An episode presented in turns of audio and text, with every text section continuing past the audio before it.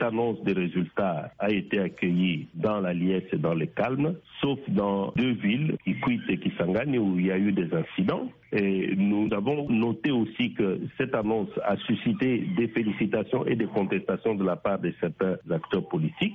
Mais nous disons que le niveau où nous sommes arrivés aujourd'hui avec ce processus qui était incertain et fragile, eh bien, permet de pouvoir comprendre que c'est une étape qui inaugure la voie de l'alternance politique historique dans notre pays. Et que cette proclamation, c'est-à-dire le niveau où nous sommes arrivés avec euh, le processus, une base pouvant servir de socle de consolidation des acquis de la démocratie et de la paix en RDC. Nous saluons donc euh, cette avancée, cet événement, et euh, nous encourageons toutes les parties prenantes à pouvoir contester par toute voie légale pour euh, faire valoir leurs droits éventuellement. Mais- Nous rendons un hommage particulier aux, aux missions d'observation parce que le moment est à l'apaisement, parce que nous, nous voulons exhorter la population congolaise à contribuer à la sauvegarde de la paix, de la cohésion et de l'unité nationale. Ça, c'était le message que nous avons voulu passer et c'est tout à fait des messages euh, classiques dans ce genre de situation. Mais vous aviez signé un communiqué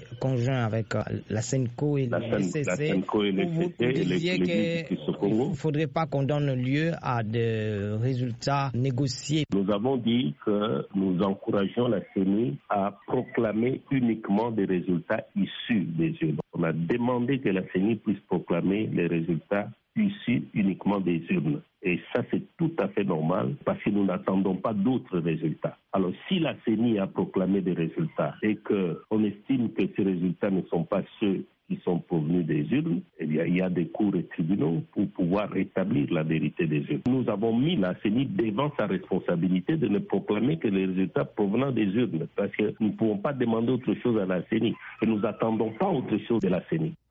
C'était Bishop Abraham Jamba, synergie des missions d'observation citoyenne des élections.